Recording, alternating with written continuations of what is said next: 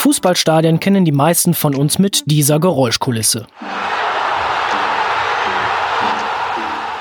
Doch seit knapp einem Jahr hört es sich in den Stadien so an. Fußball, Fans und Flutlicht gehören halt zusammen und machen den Reiz dieses Sports aus. Was aber auch Teil der gesamten Sportwelt ist, der ökologische Fußabdruck. An- und Abreise tausender Fans, Catering, Strom, CO2, Wasser, Müll und noch vieles mehr. Die Frage ist, kann eine professionelle Sportstätte wie eine Fußballarena nachhaltig und umweltverträglich betrieben werden? Dieser Frage sind die Teams der dritten Mission Sports Be Sustainable nachgegangen. Wir blicken heute auf nachhaltige Trends und Entwicklungen in der Sportbranche. Servus, hallo und Griersenk zu einer neuen Folge des Podcasts von The Mission. Mein Name ist Matthias Rutkowski.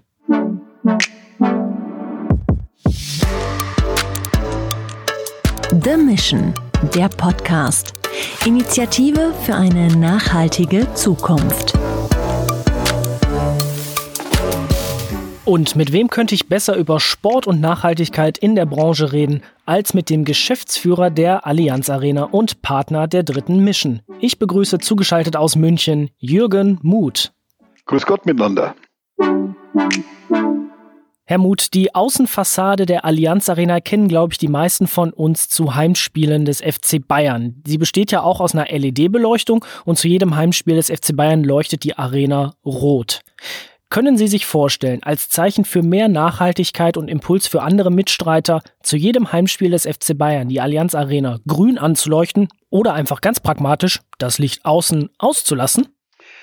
Mit dieser LED-Fassade haben wir ja schon ein Zeichen für Nachhaltigkeit gesetzt, weil, weil wir sie eben umgewandelt haben von den alten konventionellen Leuchten auf die LED-Beleuchtung. Ein Grund war natürlich die Energieersparnis. Aber bei aller Nachhaltigkeit, wir müssen natürlich auch etwas für unsere Marke tun. Und die Erwartungshaltung der Fans, aber auch der Medien, die ist natürlich schon, dass unsere Arena auch leuchtet und wir die Möglichkeiten nutzen, die uns diese Arena bietet. Kurz geantwortet kann ich mir nicht vorstellen, dass wir ein Jahr darauf verzichten wollen. Was wir jetzt machen werden, das ist die sogenannte Earth Hour.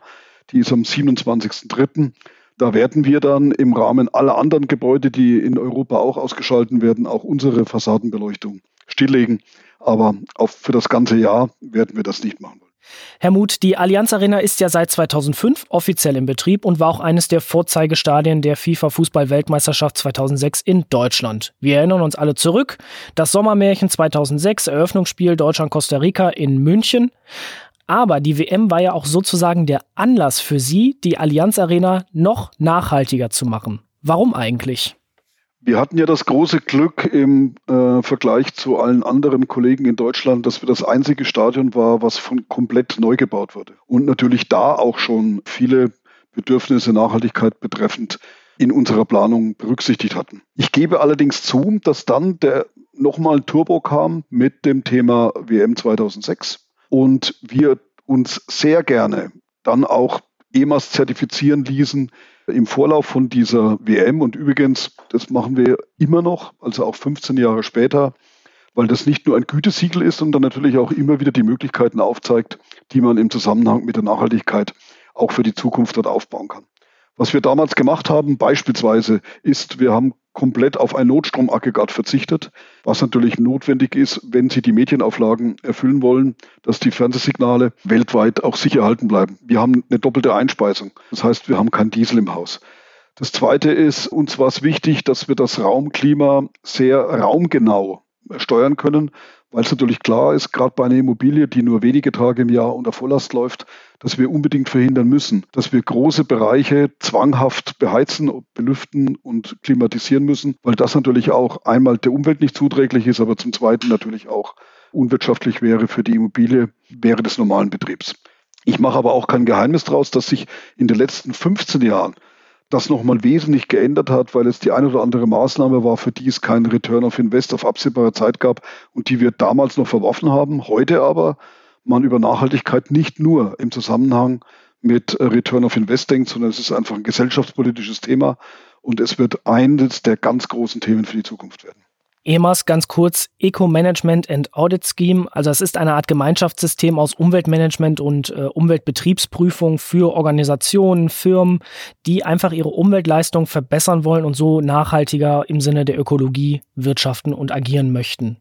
Herr Muth, wir haben schon über Strom gesprochen, aber eines Ihrer Lieblingsthemen beim Thema Nachhaltigkeit ist auch die Currywurst. Ja gut, die Currywurst ist, ist einer unserer Umsatztreiber am Spieltag. Aber eine Currywurst produziert Müll, weil es gibt eben nichts, wo wir sie servieren könnten, was danach nicht weggeschmissen werden müsste. Unser Ziel ist es beispielsweise halt auch dort in, äh, bei den Verpackungen entsprechend zu arbeiten, dass es nur noch recyclingfähiges Material gibt. Ich habe es gerade eben angesprochen, hier sehe ich jetzt auch keinen Return of Invest, aber ich glaube, dass wir solche Maßnahmen machen müssen, um auch der Öffentlichkeit zu zeigen, dass wir hier als Vorreiter, als Leuchtturmprojekt tätig sein wollen. Und ich bin mir sicher, der eine oder andere wird es dann in seinem normalen alltäglichen Leben mit aufnehmen. Ja, und bei einem Stadion mit 75.000 Besuchern Fassungsvermögen kommen wahrscheinlich ziemlich viele Currywürste, wie man in München sagen würde, zusammen. Sie haben eingangs die EMAS-Zertifizierung ähm, erwähnt. Es gibt ja zum Beispiel auch noch das nordamerikanische LEED-Bewertungssystem, also Leadership in Energy and Environmental Design. Sind solche Zertifikate und Siegel schon State of the Art im Sport oder eher noch ein Randthema? So richtig angekommen ist es bei uns noch nicht. Aber wir stehen da in den Startlöchern und ich äh, erzähle da keine Geheimnisse, dass wir als FC Bayern München aktuell darüber nachdenken, dass wir bei unseren ganzen Neubauten, die noch kommen werden, oder bei wesentlichen Renovierungen und Umrüstungen uns auch nach solchen Regeln zertifizieren zu lassen. Und ich halte es für ein gutes Mittel, um nach außen hin relativ leicht zu demonstrieren, dass wir dort nachhaltig unterwegs sind. Dann nehmen wir einmal eine Makroperspektive ein und schauen auf das große Ganze. Welchen Stellenwert hat Nachhaltigkeit in der Sportbranche aktuell? Die Nachhaltigkeit hat einen Vorzeigecharakter. Und egal, ob es jetzt die Deutsche Fußballliga ist, die jetzt ja ihre Denkansätze veröffentlicht hat, wo soll denn der Weg hingehen bis 2030, das gilt genauso auch für die europäischen und für, für die Weltsportverbände.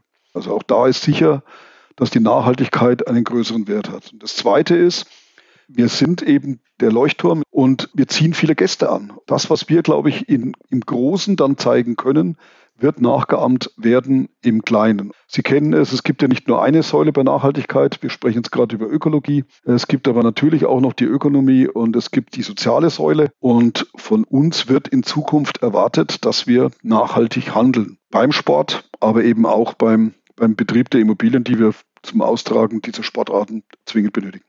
Sie sprechen die ESG-Kriterien an, also Environment, Social and Governance. Andreas Jung, der Marketingchef des FC Bayern, hat zum Auftakt der dritten Mission bei Ihnen in der Allianz Arena Folgendes gesagt. Wir bringen jedes Jahr hier in die Arena mehr als eine Million Leute. Das äh, ist ein ökologischer Fußabdruck, dem wir gerecht werden müssen dann dröseln wir das doch noch mal ein bisschen mehr auf. Wir haben über die LED-Fassade schon gesprochen, aber ein Stadion mit 75.000 Zuschauern Fassungsvermögen hat natürlich viel, viel mehr. Sie haben fast 12.000 Pkw-Parkplätze, 350 Parkplätze für Busse und es kommt natürlich noch viel, viel mehr. CO2, Müll, Anreise mit dem ÖPNV, Getränkeverkauf, Strom, Wasser etc. Was haben Sie denn schon in der Arena noch alles gemacht, um die Arena nachhaltiger und umweltverträglicher betreiben zu können? Wir haben mittlerweile eine sehr hohe Rate an, an Wiederverwendbarkeit von unserem Müll. Und das Zweite ist, das, was wir noch an Restmüll haben, das schieben wir in ein Kraftwerk und mit dem Strom aus dem Kraftwerk werden unsere Becher gewaschen, die mittlerweile als Mehrwegbecher bei uns in der Allianz Arena im Einsatz sind. Also das ist allein ein sehr schöner Kreislauf, den man hier sieht. Das zweite ist die Energiethemen. Wir haben mittlerweile eine sehr große Photovoltaikanlage auf unserem neu gebauten Parkhausdach, was eine weitere Säule ist.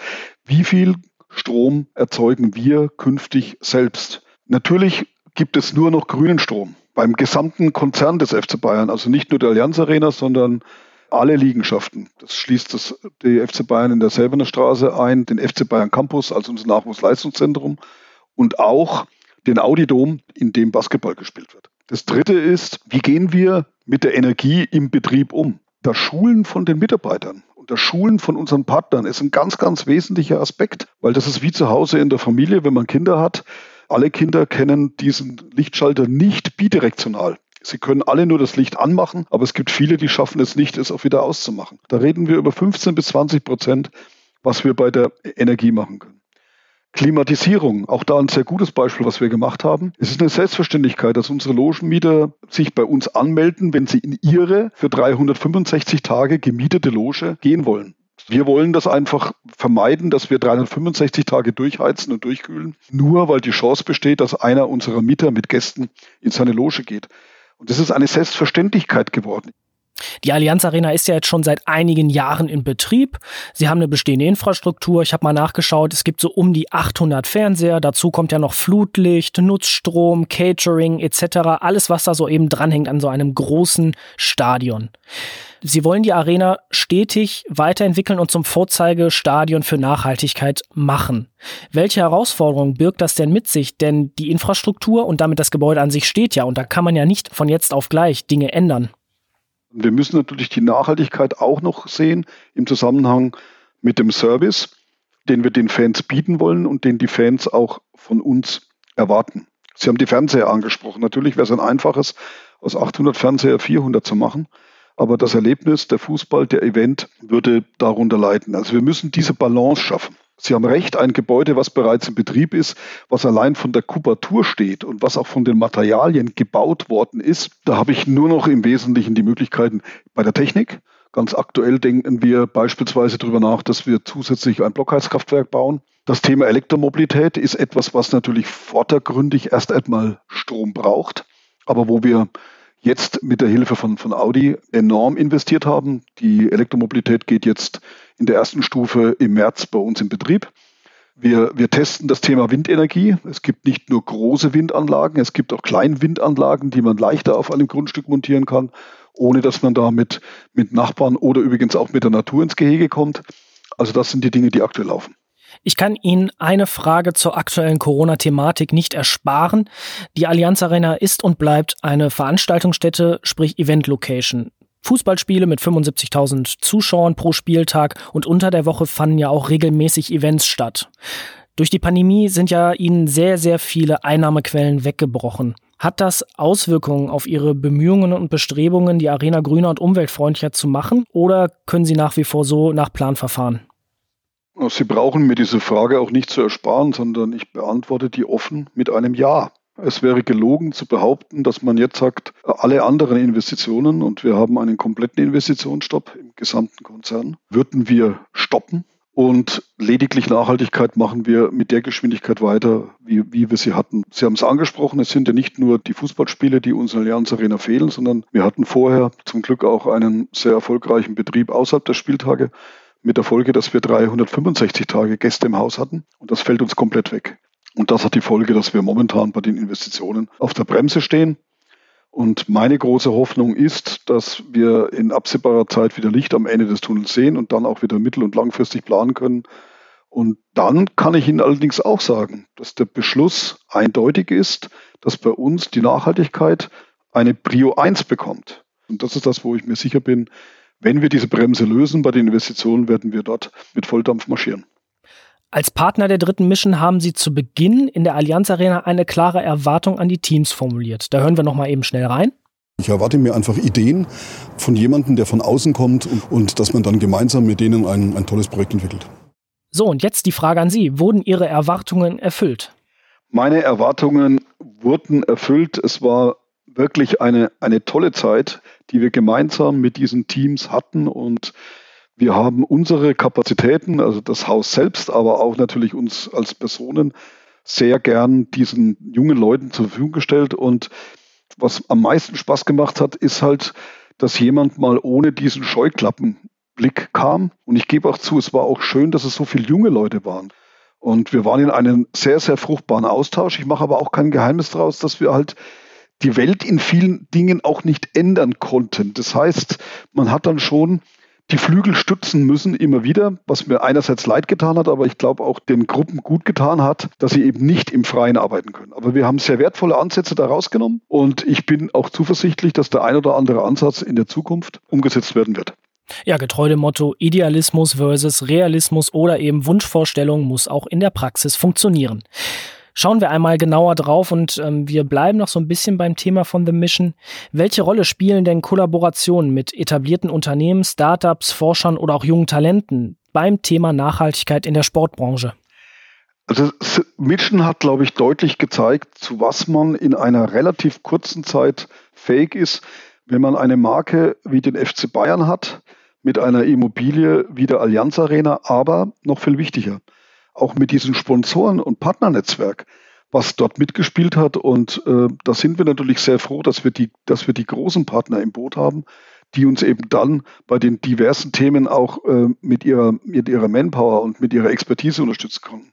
Nur im Netzwerk wird es möglich sein, ich vermeide immer den Begriff Probleme, diese großen Herausforderungen der Zukunft äh, zu lösen.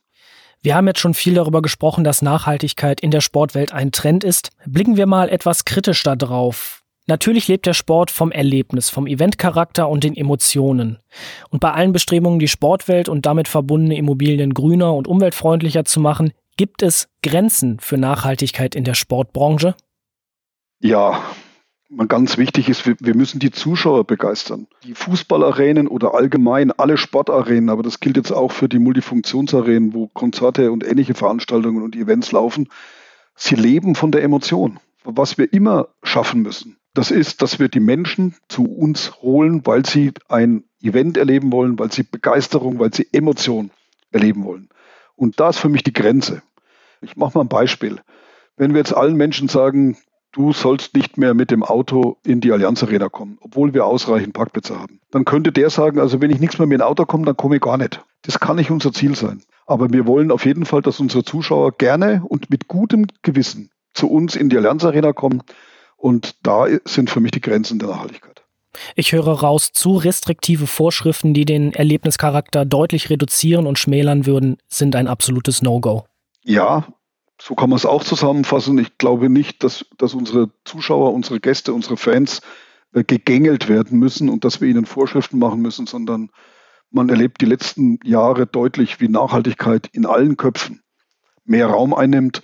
Und deswegen bin ich sehr, sehr guter Dinge, dass unsere Fans auch unter Berücksichtigung von Nachhaltigkeitsgesichtspunkten weiterhin gerne zu uns in, in die Arena kommen wollen. Lassen Sie uns mal einen Blick nach vorne werfen. Wir erleben ja im Moment, ich nenne es mal, einen stetigen Gigantismus in der Sport- als auch in der Eventbranche. Höher, weiter, besser ist so das Motto. Mehr Zuschauer, mehr Event, mehr Unterhaltung. Alles scheint irgendwie so grenzen und vor allem auch maßlos zu werden. Ist das perspektivisch ein Problem für Nachhaltigkeit oder kann beides miteinander harmonieren? In dem Punkt glaube ich schon, dass Nachhaltigkeit gute Chancen hat, sich gegen den Gigantismus durchzusetzen. Und ich mache es jetzt mal fest an den wirklich großen äh, Sportprojekten, seien es nun die Olympischen Spiele oder seien es äh, Fußball-Welt- oder Europameisterschaft. Vielleicht denkt man irgendwann mal drüber nach, dass man zu was Ähnlichem kommt wie die Vier-Schanzentournee, die halt nun mal auch jedes Jahr an den gleichen vier Schanzen stattfindet. Oder die berühmten Kandahar-Rennen, die es beim Alpinsport gab. Aber es, es kann nicht unser gemeinsames Ziel sein, dass alle vier Jahre für die Olympischen Spiele alles neu gebaut wird und was dann in Fällen wie beispielsweise Brasilien oder in China dann einfach Jahre später kaputt geht. Also da glaube ich, wird ein Umdenken stattfinden und ich habe es vorhin angesprochen. Meines Wissens auch denken alle Sportverbände darüber nach, dass sie diese Nachhaltigkeit einen, einen größeren Fokus geben bei der Ausschreibung für künftige Großveranstaltungen und es müssen dann eben in bestimmte Kriterien auch hier erfüllt werden. Ich fasse also zusammen, Nachhaltigkeit ist in der Sportwelt ein Thema, gehört bei jedem Verein, Stadionbetreiber und auch bei jedem Verband auf die Agenda und perspektivisch wird sich Nachhaltigkeit gegen diesen Gigantismus in der Sport- und Eventwelt durchsetzen. Ich sage danke fürs Gespräch an Jürgen Muth, Geschäftsführer der Allianz Arena und Sie, liebe Hörerinnen und Hörer, können sich den aktuellen Trendradar zum Thema Nachhaltigkeit in der Sportwelt ab sofort herunterladen unter www.handelsblatt.com slash adv slash the mission. Ich sage Tschüss und bis zu einer neuen Folge The Mission, der Podcast. The Mission, der Podcast. Das Hörerlebnis zur Nachhaltigkeitsinitiative von Deutsche Bank, Futury, Bain Company, PreZero und der Handelsblatt Media Group.